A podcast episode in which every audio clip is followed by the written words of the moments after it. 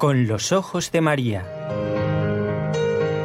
El mundo, la actualidad, las preguntas más profundas sobre Dios y la vida humana en todas sus facetas necesitan ser mirados con los ojos serenos de la Virgen, la Madre de todos los hombres.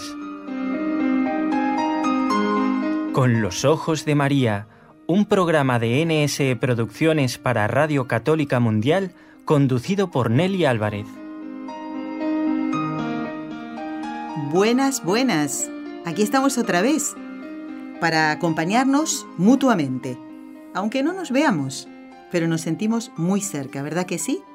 Bueno, yo espero que ustedes sientan eso hacia este equipo de trabajo y hacia esta emisora. Nosotros sentimos eso con respecto a ustedes, porque lo vemos en cada uno de los correos electrónicos que nos envían y también las llamadas telefónicas, por supuesto.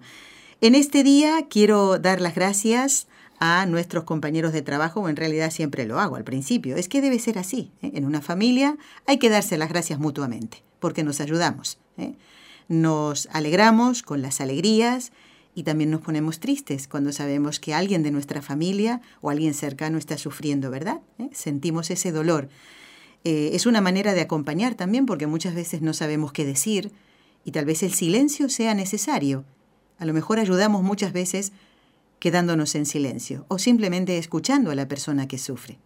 Bueno, todo esto para decir que somos una gran familia, que sí, ¿cierto Raúl? Dice que sí, con la cabeza, claro. Algún día tiene que venir de este lado, Raúl. Raúl García dice que sí. Ay, Dios mío, vamos a ver si lo logramos algún día. Raúl García, que es nuestro técnico aquí en la ciudad de Barcelona, con un día espectacularmente caluroso, en este día 16 y nos acompaña desde la parte técnica. Es miembro, igual que quien les habla, Nelly Álvarez, del equipo NSE, Nuestra Señora del Encuentro con Dios.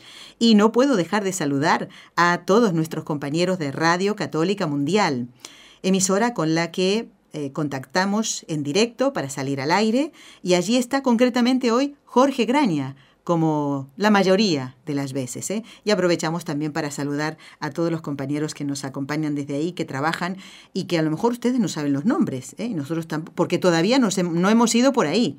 A ver, Dios quiera, algún día yo estoy mm, eh, empujando eh, con la palabra, mejor dicho, a Jorge Graña para que venga aquí a visitarnos y mm, tengo que tener cuidado con lo que digo porque también Jorge nos podría decir, bueno, ¿y ustedes qué? Y tiene toda la razón, ¿verdad? Bueno, así comienza el programa de hoy de Radio Católica Mundial, equipo NSE con los ojos de María.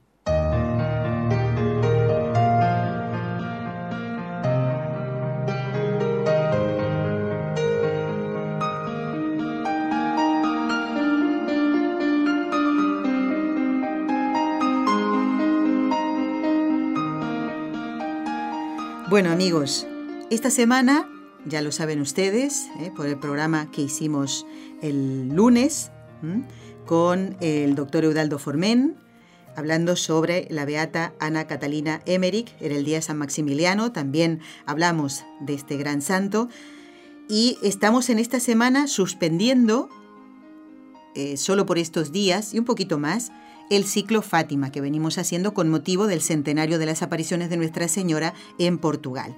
¿Y por qué? Tiene una fin, o sea, un, un objetivo. Dejarlo de lado por unos días porque estamos preparándonos para la peregrinación que algunos de los miembros de este equipo haremos a Lourdes. Y mm, el santuario de Lourdes propone en este año a los peregrinos seguir un camino que se abrió el 11 de febrero de 1993, ¿eh? la Jornada Mundial del Enfermo de aquella época, ¿eh? que se celebró de manera extraordinaria. Y mm, nos invitan a fijar la mirada en el sufrimiento. Recuerdo que un oyente nos había pedido hablar de esto, ¿no? Lo tenemos en cuenta también y ya lo, haremos en su momento. ¿eh? Desde los primeros momentos del Evangelio, del anuncio del Evangelio, María, nuestra Madre, presenta a Jesús. ¿Qué hace? Presenta las necesidades de los hombres y muestra a los hombres el camino de Jesús, ¿verdad que sí? Eso pasó en las bodas de Caná. Dijo, es que no tienen vino los novios. Y después le dice a los mayordomos allí, haced lo que Él os diga. ¿Ven lo que eh, nos eh, quiere hacer meditar el santuario de, de Lourdes, mejor dicho, en este año 2017? Ya iremos tocando un poquitito esta, este precioso tema que han elegido, que tiene que ver con María. El Señor hizo en mí maravillas. ¿Les suena, verdad que sí? ¿Eh? Es el Magnífica de la Esperanza, nos dice. Miren qué bonito, ¿eh? Está trabajando el santuario justamente para hacer eh, hincapié en eh, soportar el sufrimiento, sea físico, psicológico, en María. Que María nos acompañe, porque María nos mira, como miró a Bernardita aquella vez. Bueno, tengo que presentarles el programa de hoy. Estoy sola, no hay nadie aquí en el estudio, pero queremos presentarles un trabajo como sabemos que gustó mucho lo de los pastorcitos, queremos presentarles un trabajo que forma parte también de la colección Testigos de Cristo. Me tocó grabarlo a mí en su oportunidad. Esto también tiene algunos años.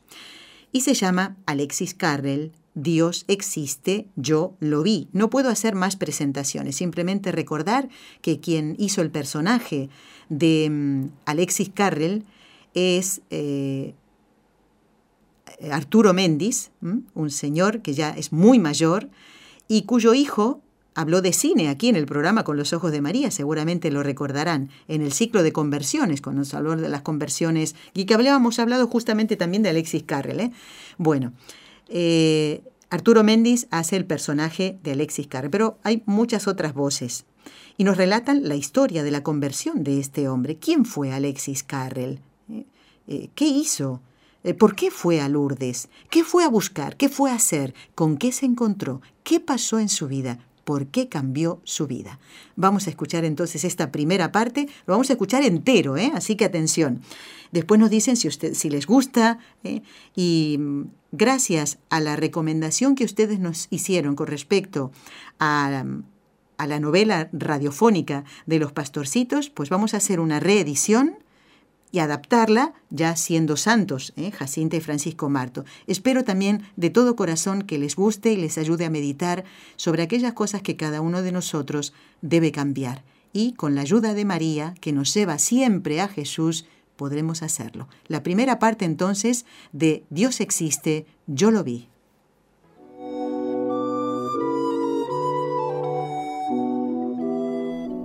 De Alexis Carrel Nacido en 1873 y muerto en 1944, las enciclopedias nos dicen que fue un eminente médico y cirujano francés que por sus importantes descubrimientos en cirugía vascular mereció el Premio Nobel de Medicina en 1912. También que fue un prestigioso intelectual y presidente de la Academia de Ciencias Francesa. Nada nos dicen, en cambio, de que era un ateo convencido que fue a Lourdes formando parte de una comisión de científicos para examinar y desmentir unas supuestas sanaciones y refutar para siempre tales leyendas. En Lourdes presenció con sus propios ojos el milagro de la curación súbita de la enferma desahuciada que él atendía personalmente, y su mundo de ideas positivistas se derrumbó.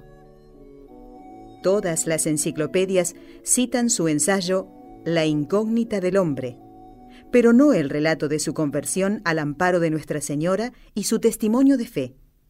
Dios existe. Yo lo vi.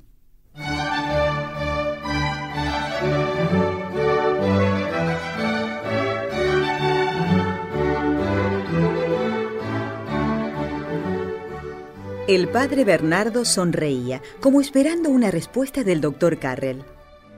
No me dirá usted que viene a invitarme a ir a Lourdes. Pues sí, se lo digo.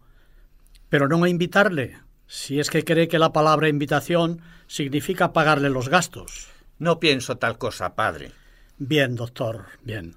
Hablemos con calma. Me gustaría muchísimo que fuese usted uno de los facultativos que acompañaran a nuestros enfermos en la próxima peregrinación. Se ha equivocado de puerta, amigo. No creo en esas cosas. No se trata de creer o de no creer. Necesitamos un médico y usted lo es. Además, es de mi parroquia. ¿O es que no lo sabía? Y encima quiere que me pague los gastos, ¿no es eso? Claro que sí. A Lourdes hay que ir peregrinando, haciendo sacrificios. Bueno, pero no tengo tiempo, ni ganas. Lo primero puede arreglarse. si usted se pusiera enfermo, alguien le supliría, ¿verdad? Bueno, eso sí. Pues entonces, prepare ya desde ahora el sustituto. En cuanto a lo segundo, son muchos los que van a Lourdes sin ganas. Y usted irá, aunque sea como simple doctor, encargado de unos enfermos, y por su pizquita de curiosidad. Bueno, déjeme pensarlo. Envíeme entre tanto las historias clínicas de los enfermos. Veré si me decido. Oh, ya sabía yo que sí.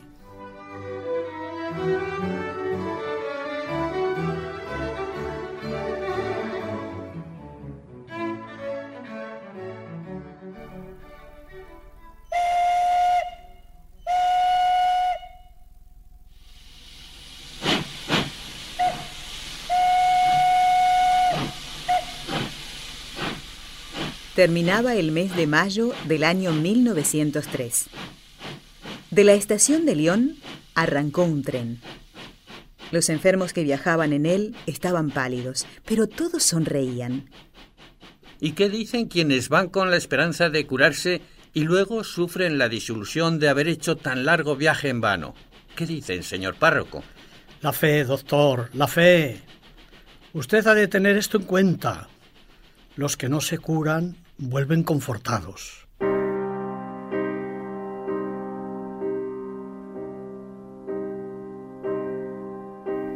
En su compartimento, el doctor se puso a trabajar en sus fichas. Luego vino la noche y le invadió el sueño. Hacia las seis de la mañana, el calor le despertó. Los demás compañeros pasaban las horas rezando el rosario. Aquello a él le aburría. Salió al pasillo para respirar un poco mejor. ¿Qué tal, doctor? Yo bien. ¿Y los enfermos? Hay una enferma que me preocupa. Le agradecería que usted se ocupara de ella personalmente. Está tan débil que temo que se nos muera. Los vagones de los enfermos no tenían pasillos. Por ello, al llegar a la primera estación, el sacerdote y el doctor saltaron al andén y de allí pasaron al coche donde estaba la enferma, una muchacha más muerta que viva. ¿Cómo se llama? ¿Lo sabe usted, enfermera? Sí, doctor. Se llama María Ferrán. La feliz memoria de Carrel le hizo recordar. Peritonitis tuberculosa. Diagnóstico incurable. Él mismo había pensado al leer su historia clínica. Es un crimen llevarla a Lourdes. La matarán. Ahora debía actuar por encima de todos sus escrúpulos. Pidió una inyección y la puso en el brazo escuálido de la enferma. Anímese, señorita Ferrán. Volveré a verla esta noche. Me alegro de haber venido. Las monjas no querían, pero yo insistí. Parecía llena de confianza. La dejaron. Es un caso desesperado. Lo sé. Volveré por la noche, pero si entre tanto ocurriera algo, llámeme. Y de nuevo en su compartimento, preguntó al párroco. ¿Qué hacen cuando un enfermo se les muere por el camino? Nunca ha sucedido esto. Bueno, quiero decir casi nunca.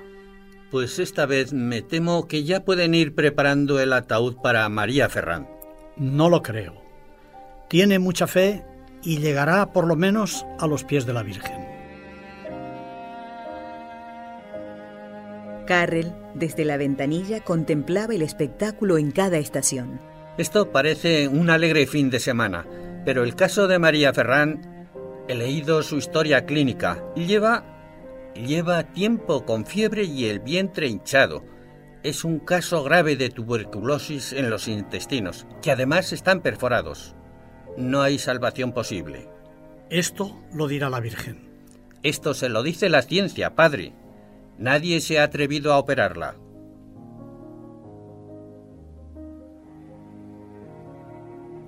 De madrugada recibió una nota que decía, En cuanto lleguemos a una estación, corra al departamento de María Ferrán. Se está muriendo. No corrió, voló. Doctor, creo que ha reaccionado algo. ¿No podré llegar a Lourdes, doctor? Creo que sí. Tenga... Iba a decir ánimos, pero sin darse cuenta le salió la otra palabra. Tenga fe. Levantó las sábanas y contempló el vientre enormemente hinchado. Vamos a ponerle otra inyección. Al cabo de cinco minutos no notará dolor alguno. Me siento mejor, doctor. El doctor no se sintió con ánimos para regresar a su cómodo departamento. Se sentó en un banco. ¿Cree que hay esperanzas, doctor? Solo se puede intentar una cosa, operar. Nadie se ha atrevido. Yo lo intentaré si conseguimos que regrese con vida de Lourdes. Dios lo quiera. Un aroma suave subía de los campos. A medida que iban acercándose a Lourdes, abandonaban la campiña triunfante para meterse en las frondas pirenaicas. Mirad, ya estamos llegando a Lourdes. Sí, por fin. Ya estamos en Lourdes, veremos a la Virgen.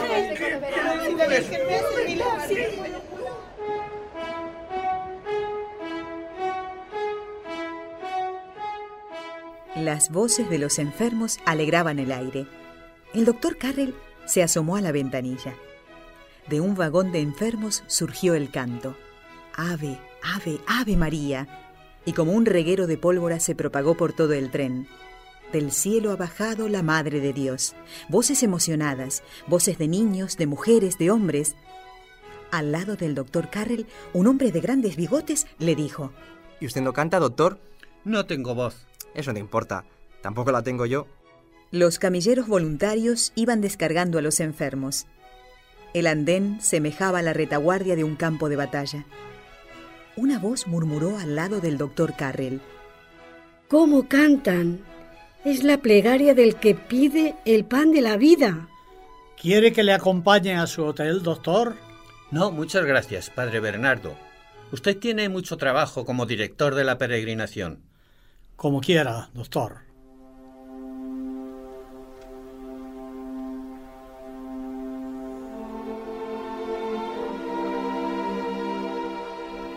Al día siguiente se levantó temprano. Se dirigió hacia el hospital de Nuestra Señora de los Siete Dolores. Multitud de enfermos traídos por los trenes de peregrinos se alojaban allí. Una mujer, con una condecoración pontificia en el pecho, daba órdenes en la mismísima puerta. Buenos días. Soy el doctor Carrel.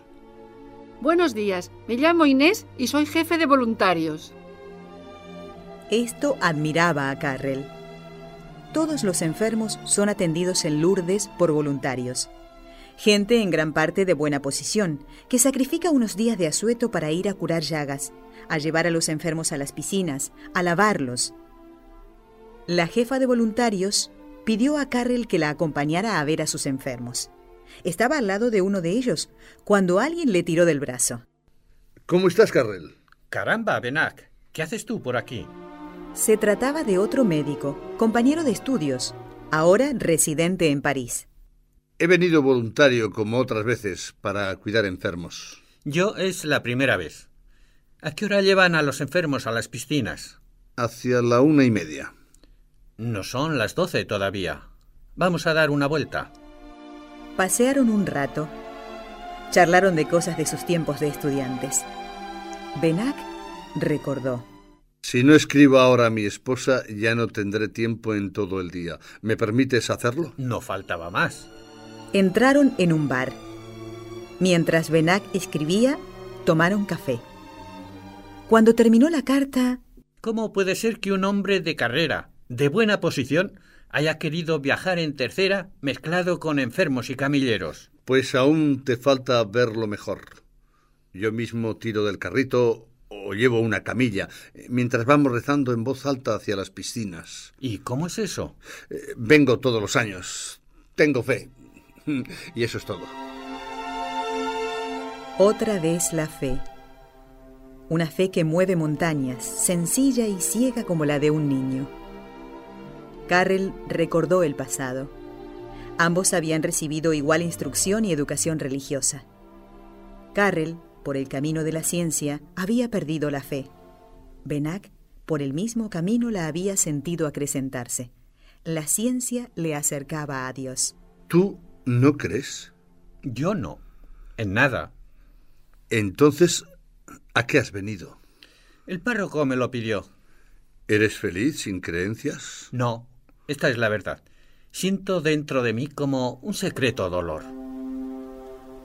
Luego, cambiando de tema, preguntó a su amigo.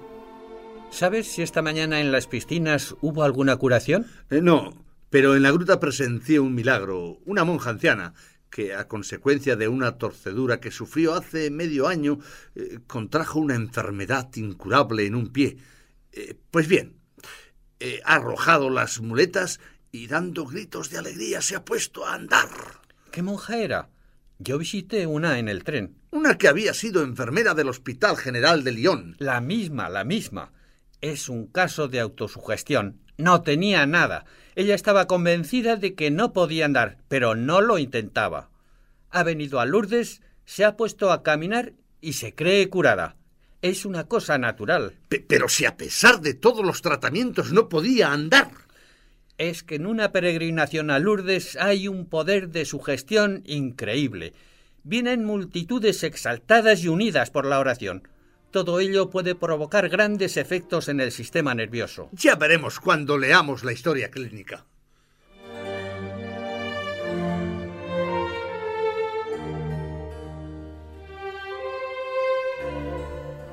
Cuando llegaron al hospital, hallaron a un hombre medio desesperado.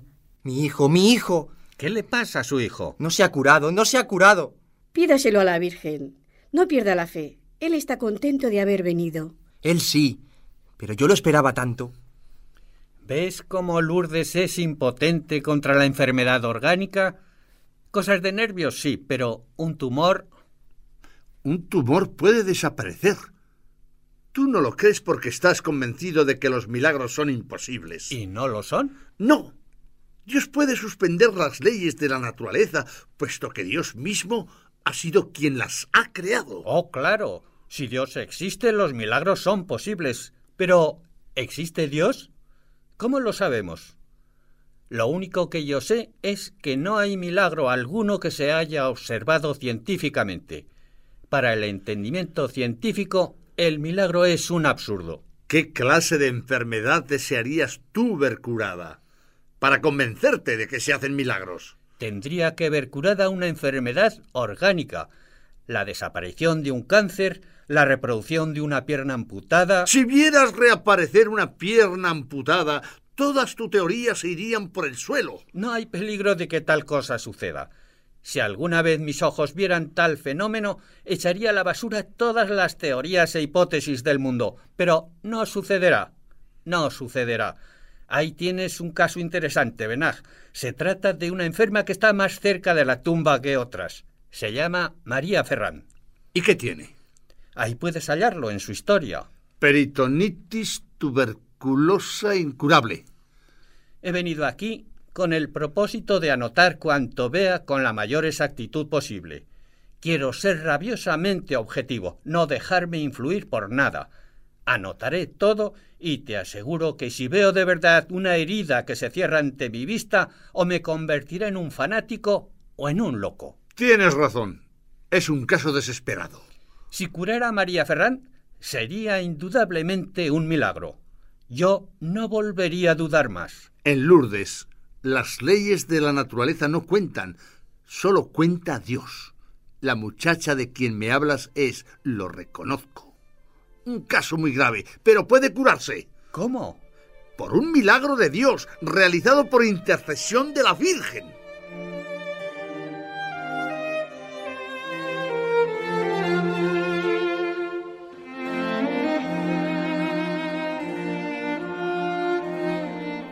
En la sala de la Inmaculada Concepción estaban los enfermos de mucha gravedad, unos 20 aproximadamente. Benac y Carrel se acercaron silenciosamente a la cama de María Ferrán. ¿Cómo se encuentra? María volvió hacia él sus ojos. Doctor, ¿podemos llevar a María Ferrán a la piscina? ¿Y si se les muere por el camino? Es que ella está decidida a hacerse bañar. Piense que ha hecho este viaje tan largo y penoso solo para esto. Yo creo que sería una gran imprudencia llevarla. ¿Puedo decir algo? Diga usted, Madre Superiora. Si mi opinión cuenta en algo es esta. La muchacha no tiene nada que perder. Si ha de morir, no le privemos del consuelo, de la felicidad suprema de llevarla a la gruta. Hagan lo que les parezca. Yo estaré allí de todos modos. Si algo ocurre, llámenme enseguida.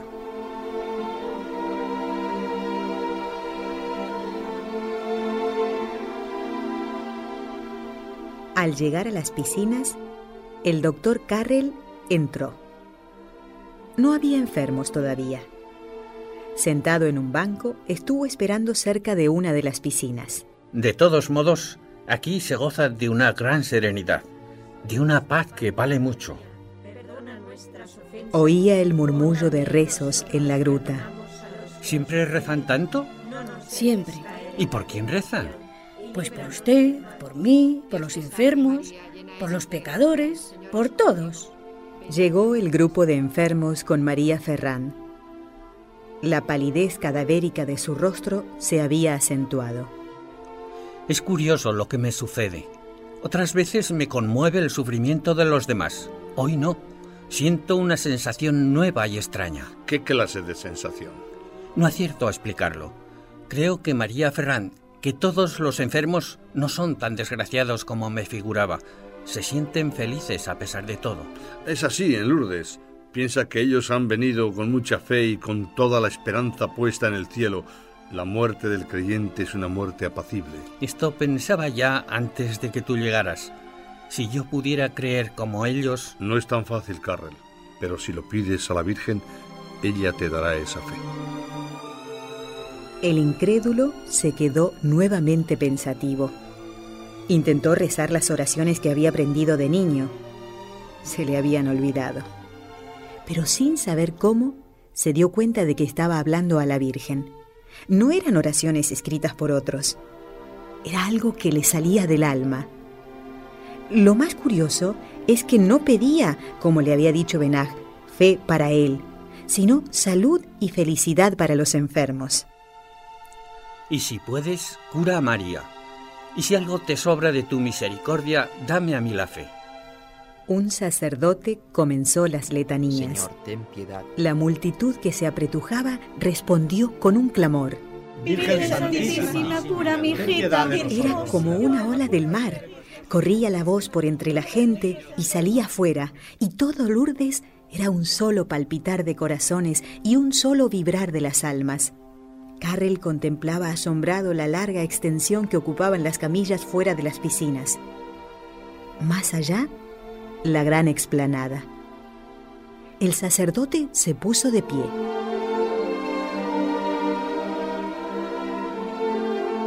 Aquello era un bosque de brazos en cruz. Si un vendaval soplara sobre la multitud, no produciría este efecto que sentía Carrel en su interior. Señor, que crea. Poderoso, silencioso, pero irresistible se sentía azotado por aquel vendaval. Notó como si algo le oprimiera la garganta. Una mano invisible, un escalofrío le subió por la espina dorsal. A su lado, Benak le contemplaba en silencio disimuladamente. Tengo ganas de llorar. Necesito retirarme. Benak vio a Carrel alejarse hacia la gruta. Al llegar, pasó por entre las filas de los enfermos. Halló al doctor Ibre. ¿Han registrado ustedes alguna curación? No, lo de todos los días en el hospital, que algunos enfermos notan alivio. ¿Enfermos nerviosos? Casi todos. Aquí mismo Bernadette vio a la Virgen. ¿No sería un sueño de la chiquilla? No, no, no. No podía ser un sueño. Por un simple sueño no se movilizan miles de personas todos los años. María Ferrán parecía moribunda. Carrel la miraba. ¿Y por qué no puede curarse?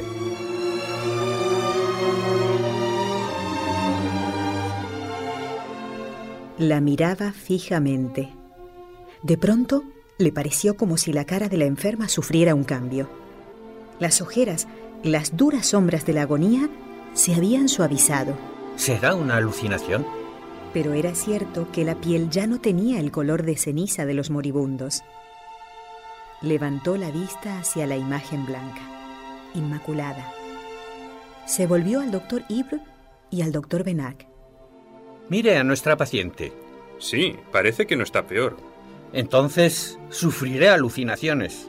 ¿Por qué, doctor Carrell? Es que a mí me parece que no solo no está peor, sino que se ha reanimado. De todos modos, mi alucinación es ya algo interesante. Anotó en su libretita la hora. Luego se inclinó sobre la camilla. Tomó el pulso y auscultó a la enferma. Se volvió a su colega. La respiración es menos rápida. Puede ser que esté muriendo. Una reacción producida por la proximidad de la muerte. Está claro que se ha presentado una leve mejoría, pero si estos hombres que creen en Dios y en los milagros no la ven, es que yo estaré loco.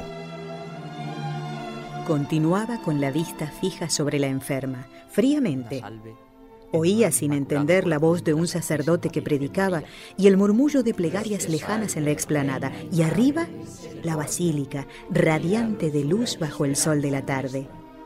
Sí, sí. María Ferrán cambia. La enferma abrió los ojos y los dirigió hacia la gruta. La enfermera se acercó para sostenerla. Yo me vuelvo loco. Estaba de pie junto a la enferma.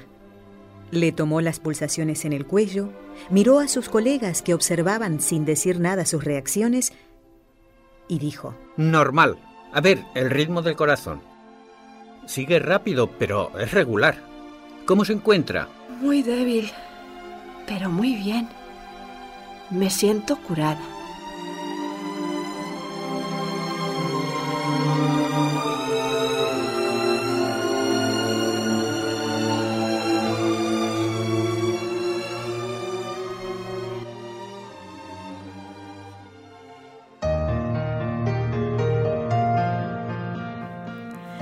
Estamos compartiendo en este programa que corresponde al miércoles 16 de agosto de 2017 esta grabación, este trabajo que este equipo NS hizo ya hace bastante tiempo y que forma parte de la colección Testigos de Cristo. Es Alexis Carrel, Dios existe, yo lo vi. También aparece alguien a quien ustedes conocen y muy bien, ¿eh? Esperanza San Martí, que hace todos los jueves, este jueves va a ser mm, Jóvenes para la Eternidad, ¿eh? porque ella es la que hace el personaje de, eh, de María Ferrán. no es el nombre verdadero, tenía otro nombre. la enferma es un caso real, esta historia es real, esto pasó. Esperanza hace el papel de la enferma, el padre Bernardo es don Luis Rodríguez, que está muy mayor, tiene cerca de 100 años, ¿eh? así que fíjense si hace tiempo que se hizo esto. Y el doctor Benac, que es el otro personaje principal, lo hace el señor Marcos Alonso, que colaboró durante mucho tiempo con este equipo de trabajo. Y mm, lo que comentaba justamente el personaje del doctor Benac, que él todos los años va a Lourdes, esto pasa en la actualidad. Conocemos una familia eh, donde hay una jovencita, una niña, que fueron con sus respectivas mamás a mm, colaborar eh, como voluntarias para llevar a los enfermos a rezar, a las piscinas, acompañarlos. Y realmente para ellos ha sido una experiencia preciosa. A ver si en algún momento grabamos, aunque sea un cortecito de voz, algo poquito con ella, porque no son de mucho hablar, pero vinieron tan entusiasmadas de Lourdes y ¿saben una cosa? Pues esta familia va de nuevo con nosotros, a Lourdes, otra vez. Y estuvieron hace muy poquito tiempo, con un entusiasmo impresionante. Es que querían decirnos todas las cosas, todas las vivencias tan hermosas que habían compartido en Lourdes con otros jóvenes, con otros niños, con otras mamás, allí haciendo lo que comentaba el doctor Benac, este personaje de esta historia, eh, yendo a, Lourdes, dejando eh, sus trabajos, sus obligaciones para poder colaborar con los enfermos. Ellos eh, fueron con lo que se llama aquí en Barcelona la hospitalidad de Lourdes, que todos los años con voluntarios van a llevar a los enfermos que tal vez sus propias familias no se animan a, a llevar, ¿eh? a, llevar los enfermos. Así que es una experiencia preciosa. Estamos compartiendo este trabajo y no queremos que termine el programa sin que lo puedan escuchar entero. ¿Qué pasó con el doctor Carrel? ¿Eh? Parece ser que la enferma pues está curando. Vamos ahora a hacer una pausa muy cortita y luego entonces la segunda parte de Alexis Carrel. Dios existe, Yo lo vi.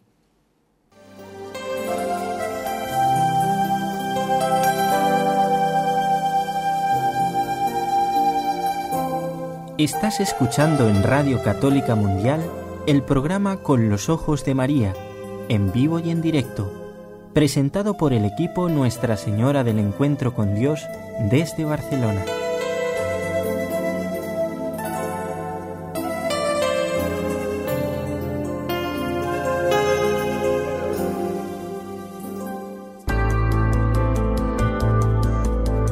¿Quieres escribirnos ahora mismo? Puedes hacerlo al siguiente correo electrónico con los ojos de María arroba nsradio.com.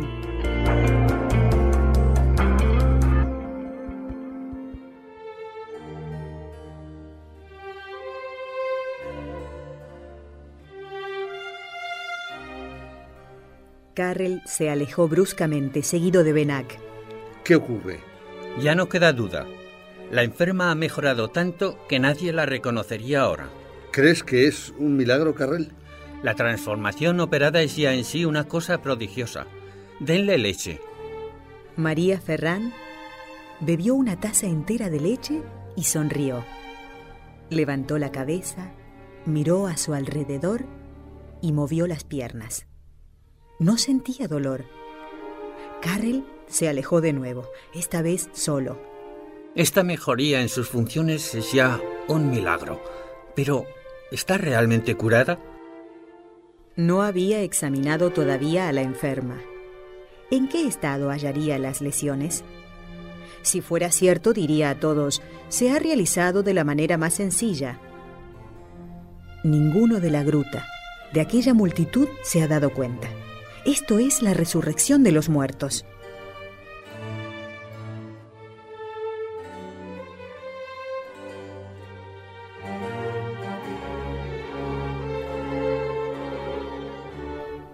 Caminaba lentamente. Se detuvo delante de un escaparate. Imágenes de la Virgen, rosarios, relojes, escapularios, postales, algunas estampas y un fondo musical de carrillones que iban repicando con su tintán tintán el Ave María. Una voz resonó a sus espaldas. ¿En qué piensa usted? Perdone, creo haberme confundido. No tiene importancia. Yo tampoco creo haberle visto antes. De todos modos es igual, ¿no? Aquí todos venimos a lo mismo. Tiene razón. ¿Quiere tomar algo conmigo? Mira, iba a invitarle ahora. Me llamo... No importa su nombre ahora. Yo tampoco le diré el mío hasta más tarde. Somos dos peregrinos y por tanto sigamos en el anónimo. Se rieron del juego y se dirigieron a un café, al lado del río. ¿No le parece que el río parece discurrir hacia arriba? No me había fijado, pero ahora veo que tiene razón. Sí, va hacia las montañas, hacia el norte. Todo es así en Lourdes. Todo parece llevar la contraria a la humanidad. ¿A la humanidad? ¿Y los milagros? También, señor don desconocido, también. La humanidad tiene a veces su orgullo, y sobre todo los sabios se resisten a creer en los milagros. Pero aquí Dios y la Virgen les llevan la contraria. Carrel miraba hacia el viejo castillo que había sido testigo mudo de cuanto había ocurrido en Lourdes. Pensó en que su corazón era como aquellas piedras, fuerte, altivo, orgulloso. Charlaron largo rato de cosas triviales. Al despedirse, Carrel dijo: Creo que ahora que ya nos conocemos debemos comunicarnos el nombre. Me llamo Carrel y soy doctor en cirugía. Caramba, qué casualidad. Soy profesor de patología de la universidad y me llamo Feltán. Carrel descargó en aquel compañero todas las cosas que llevaba dentro. Le diré, mi querido amigo, que esto puede ser un milagro, pero no se precipite en sus juicios. La Iglesia procede con gran cautela. Es que tengo gran confusión.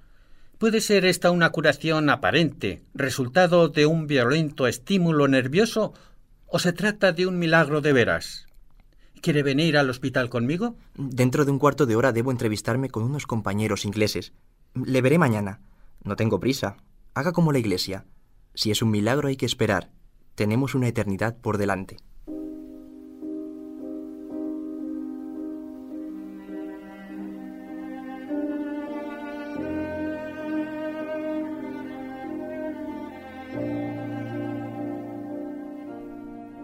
El médico Carrel estaba envuelto en el tremendo problema de los milagros.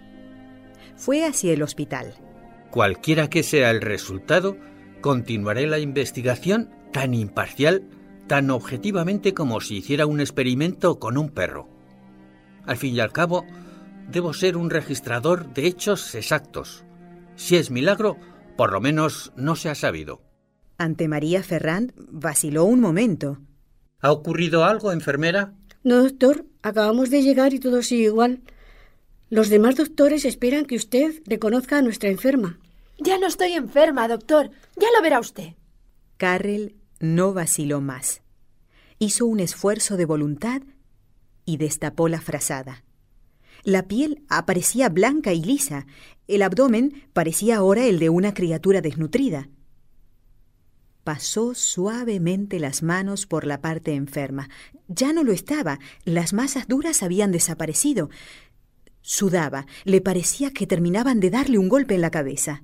Mantente firme, se decía a sí mismo, pero su corazón palpitaba fuerte. Estoy bien, ¿verdad? Carrel, por primera vez en su carrera de médico, no supo qué contestar. No vio la llegada de Benac ni de Ibre hasta que los tuvo al lado. ¿Qué hay? No encuentro nada normal. Parece estar curada, pero me gustaría que la examinaran ustedes. Con los ojos muy abiertos, brillantes, como iluminados, contempló cómo sus colegas palpaban cuidadosamente el abdomen de su paciente. No hay distensiones. Las masas duras han desaparecido. Este es tal vez el milagro que usted esperaba uno de esos milagros que lanzan oleadas de enfermos y de peregrinos sobre Lourdes. Será una tempestad, sobrecogerá al mundo. Volvió al lado de la mujer. El doctor Ibre continuaba el examen minuciosamente. Llegaron otros médicos. Se formó un semicírculo de médicos, monjas, enfermeras y camilleros. Nadie hablaba. María Ferrán estaba radiante. Pero Carrel se encontró diciéndose a sí mismo. La sempiterna controversia ha terminado.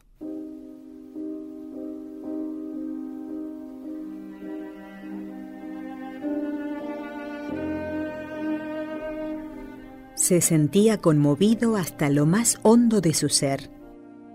Está curada. ¿Puedo levantarme? Sí, hija, puede levantarse. Esta curación no tiene explicación posible. Humanamente no. ¿Y usted, doctor Carrel, no puede decirnos nada? Nada. Lean la historia clínica. La conocemos. Era un caso desesperado que a todos nos interesaba. María Ferrán estaba radiante de felicidad. ¿Qué siente usted, María? Estaba como en sombras y ahora me veo envuelta de luz. Esto es lo que siento. ¿Tiene hambre? De comer no. Hambre de libertad y de vida. Ahora podrá gozarla en toda su plenitud.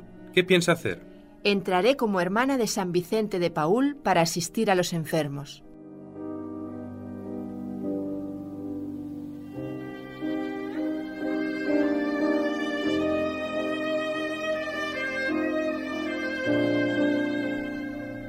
Carrel dio media vuelta y salió. No pudo evitarlo. Todas las lágrimas contenidas por su corazón duro le vinieron a los ojos y a la garganta. Visitó unos enfermos más, y todos preguntaban, ¿es cierto que ha habido un milagro? Sí, sí, muy cierto. Y los dejaba sin contarles nada. No habría podido.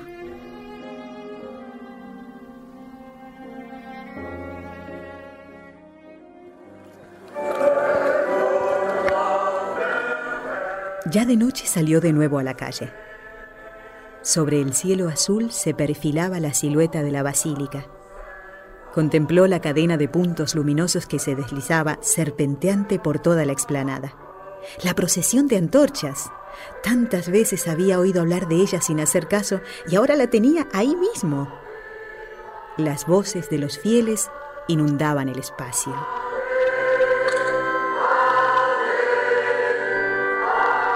De todas partes surgían luciérnagas. Tal parecían, y todas iban a engrosar el gran río luminoso, y de todos los rincones el mismo clamor.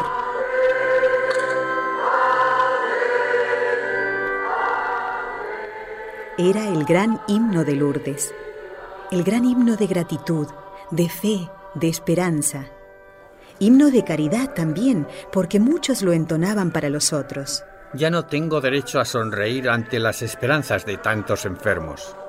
No son infantiles ni de fantasía sus aspiraciones. Volvió a la gruta.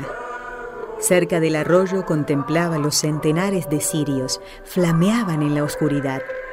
Arriba, en lo alto, la Virgen, muda. No importa que no hables. Yo sé que has hablado muy hondo en todos los corazones. Debajo, los grifos de cobre donde manaba el agua de los milagros. Carrel contemplaba absorto las fuentes. Todavía no podía creer en que aquella agua pudiera realizar tales curaciones.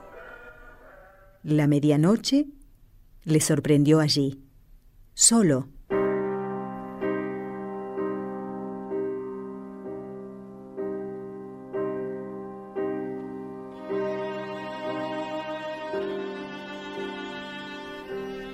Era un desecho un ser humano que luchaba con los últimos restos de su orgullo. Reanudó el mudo diálogo consigo mismo. Eran los dos hombres que se movían en encontradas ideas dentro de sí. Lourdes enseña humildad. Pero yo no puedo acallar las dudas científicas y las argumentaciones. Deberás hacerlo. Es desagradable verse envuelto en un milagro. No digas tonterías. Parece una blasfemia. Los médicos no me creerán. Me tendrán por un fanático o por un tonto, como yo tenía a Ibres, a Benag. Pero no puedes eludir tus responsabilidades. Es evidente. Seguiré adelante cueste lo que cueste. Ahora vas bien, pero ¿sabes a dónde puedes ir a parar? No sé mas debo dar una respuesta satisfactoria, una explicación a estos hechos inexplicables. Hay cosas que nunca podrán ser entendidas. Otros hechos existen y son inexplicables. Cierto, hay fenómenos naturales, leyes de la vida envueltas todavía en el misterio.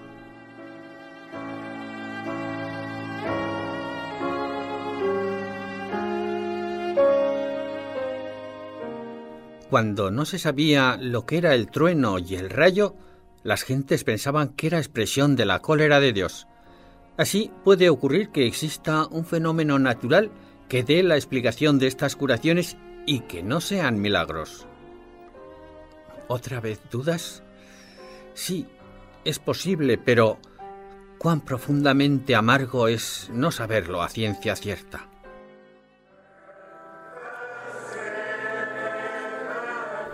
Se puso a pasear por la terraza de la basílica.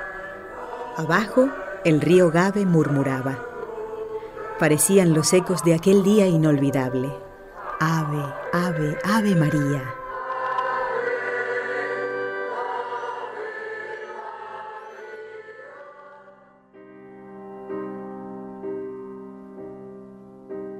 No, no puedo probar la existencia de Dios tampoco puedes negarla. ¿Cómo te explicas que grandes hombres como Pasteur, y tú eres un pigmeo, una hormiga a su lado, hayan podido conciliar su fe con la ciencia? Quizá la ciencia y la religión tengan cada una su sistema especial. Estaba como perturbado. Se volvió a sentar.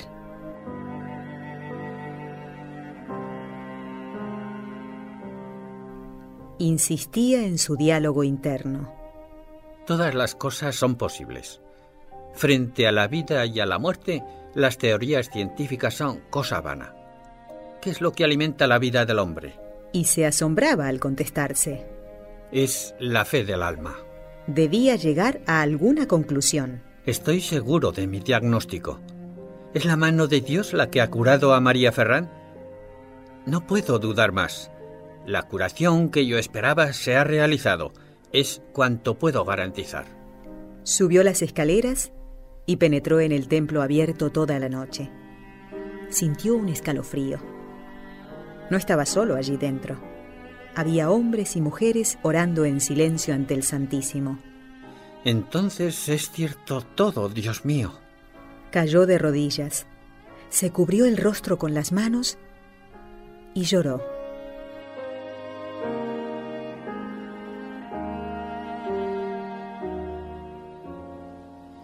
Luego se quedó inmóvil un rato. Levantó de nuevo la vista y vio delante de sí a un viejo campesino que rezaba. Si yo pudiera... Otra vez se cubrió la cara con las manos y empezó a rezar.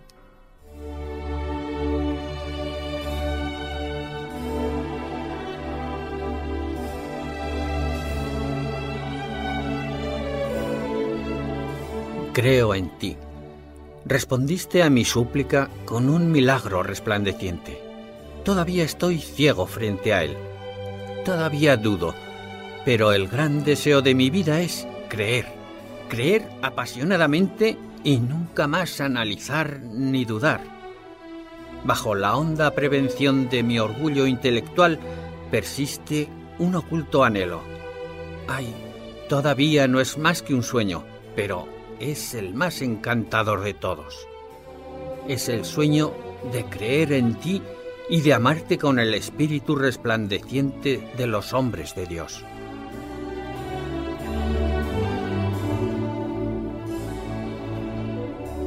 Salió a respirar el aire libre. Musitaba todavía su improvisada oración. Cuando regresó al hotel le parecía como si hubieran transcurrido años desde que lo dejó por la mañana se puso a escribir en su libreta de apuntes las impresiones de la jornada.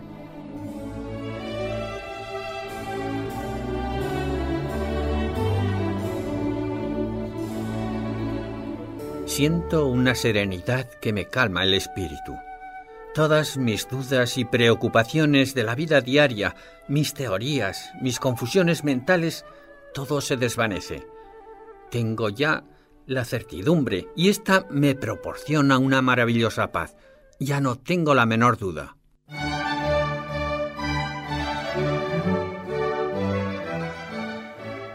De la colección Testigos de Cristo, Alexis Carrel, Dios existe, yo lo vi. Lo hemos compartido, eh, sigue un pedacito más, pero bueno, yo, como ya tenemos que rezar, mm, pues vamos a, a hacerlo, ¿eh? por todas las intenciones que, que tenemos en nuestro corazón. Le pedimos a María, la Virgen Santísima, que por el poder que le concedió el Padre, la sabiduría que le concedió el Hijo y el amor que le concedió el Espíritu Santo, atienda nuestras súplicas y pedimos por la santificación de los sacerdotes. Dios te salve María, llena eres de gracia, el Señor es contigo, bendita tú eres entre todas las mujeres, y bendito es el fruto de tu vientre, Jesús.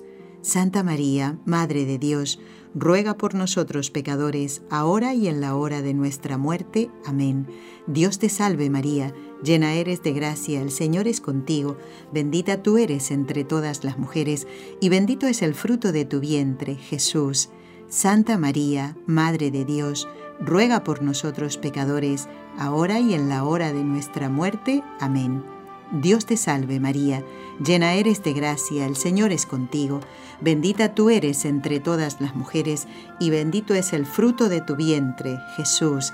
Santa María, Madre de Dios, ruega por nosotros pecadores, ahora y en la hora de nuestra muerte. Amén. Dios Padre Todopoderoso, por intercesión del Inmaculado Corazón de María, te pedimos la santidad de los sacerdotes del mundo entero. Y ya estamos llegando al final del programa. Quiero mm, invitarlos a escuchar el programa del próximo viernes. Nosotros estaremos viajando. Estará con ustedes la hermana Carmen Frauca. Los espera a todos, no la dejen sola, ¿eh? Acompáñenla y prestando mucha atención porque vamos a tener en el programa al doctor Alessandro de Francisis, que es el presidente del Bureau de Constataciones Medicinales de Lourdes, ¿eh? la Oficina de Constataciones de Milagros. Les gustaría saber si todos los médicos que allí trabajan, ¿cuál es la misión de esta comisión, de esta oficina? ¿Todos son católicos los médicos que están ahí? ¿Mm? Eh, ¿Les gustaría saber cuál es el proceso para comprobar si realmente ha habido un milagro? No se pierdan el programa del próximo viernes. Muchísimas gracias. Que Dios los bendiga y los tendremos en nuestro corazón a todos ustedes en nuestro viaje a Lourdes. El señor Enrique Calicó y Montserrat Campos viajan con nosotros. Ellos van a entregar sus intenciones. Muchas gracias.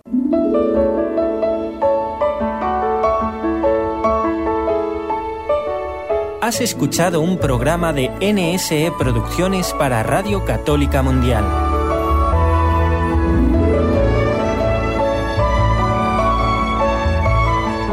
¿Quieres conocernos?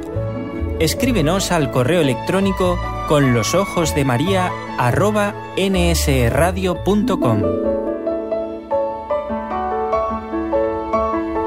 Envíanos tus sugerencias o comentarios con los ojos de María arroba nsradio.com.